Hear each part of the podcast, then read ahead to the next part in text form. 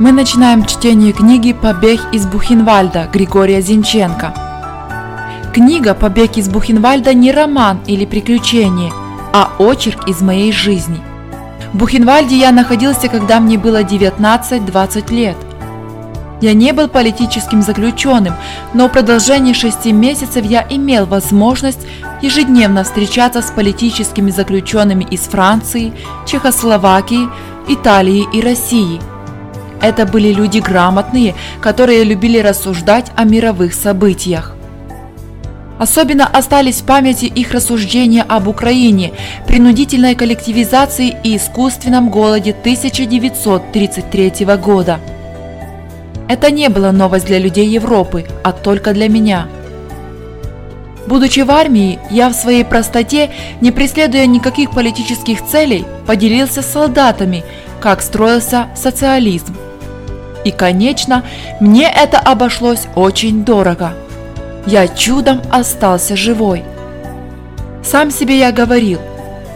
Третий раз смерть показала мне зубы и прошла мимо.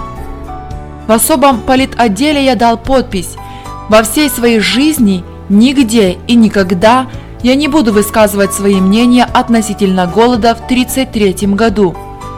Моя подпись мне говорила «Хочешь жить? Тогда молчи».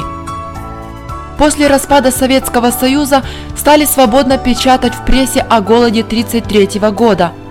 Когда американские и канадские города отмечали 60-летие голода на Украине, я ни в одной газете не прочел, почему и какая цель этого голода. Живя в Америке 9 мая 1994 года в школе английского языка я напомнил, что на Украине День Победы – это большой праздник – мой рассказ был о Бухенвальде. Вместе с учительницей мы описали мой побег из лагеря. Этот рассказ прочитали во всех классах. После этого мне предложили написать более подробно и оставить на память своим внукам. Так появилась эта книга. Но я не хотела, чтобы она осталась как биография дедушки, а стала достоянием простого читателя –